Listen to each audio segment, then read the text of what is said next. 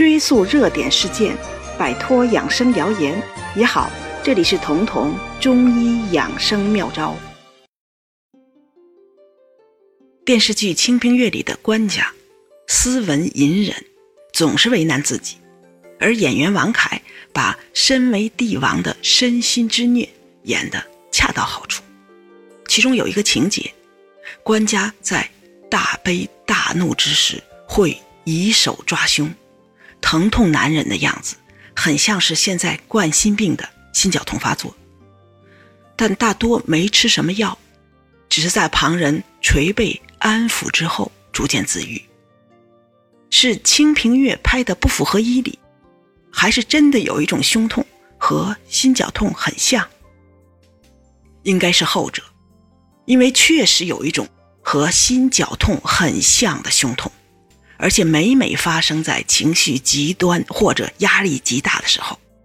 类似万箭穿心的感觉。这在医学上称为心碎综合征，又名应激性心肌病。只不过这种心脏病，病不在心，而在脑。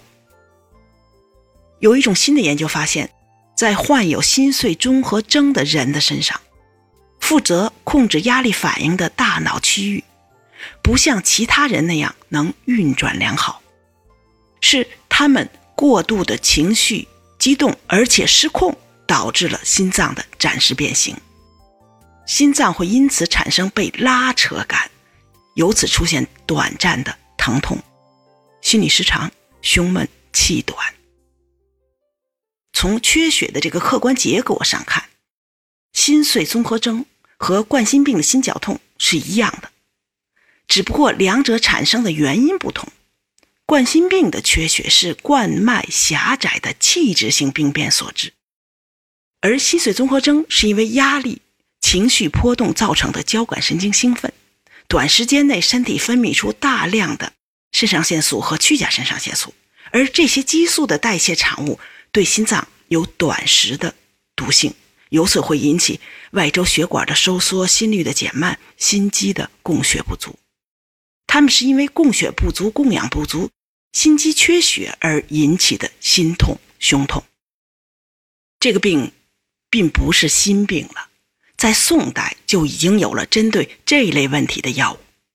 清平乐》中有一集是皇后见到官家胸痛难忍，要紧急的去找太医。官家拦住他说：“不用，我带了药。”从病机上推断，官家吃的。应该是宋代版的硝酸甘油，这就是中医名方失笑散。这个名方见于宋代的《太平惠民合剂局方》。虽然这本书成书晚于官家生活的年代，但在他入列药典之前，肯定早就在民间临床使用了。失笑散的方子很简单，只有两味药：蒲黄和五灵脂。它们各等为末，心脏疼痛急性发作的时候服下去就能止疼。这两药都是活血化瘀的，而官家的胸痛肯定和淤血有关。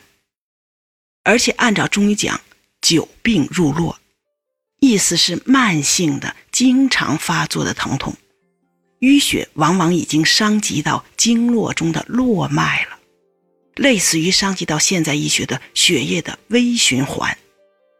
要想根治，必须从络脉的活血入手，消除掉小河的拥堵，大江大河里的水才能畅流。之所以叫失笑散，形容的是这个药物起效很快，吃下去之后，因为疼痛而紧皱的眉头就会舒展了，表情也从痛苦变为欢笑。而这个方子治疗的疼痛可不只是官家这种急性的胸痛，还包括各种血瘀导致的疼痛，比如月经有关的、分娩、生育前后的，这个药也会用到。所以原文对这个药的表述是：心腹痛欲死，百药不效，服此顿愈。胸部的腹部的淤血导致的疼痛，这个药都可以治疗。只是这个药在现在没有对应的中成药，如果说从机理上类似的话，比如丹参滴丸、血府茱萸颗粒，都和失效散是同效的，只是它们不会像硝酸甘油那么速效，但却能从根本上去掉这种生气、气滞导致的血瘀，以及由这种血瘀导致的急性疼痛。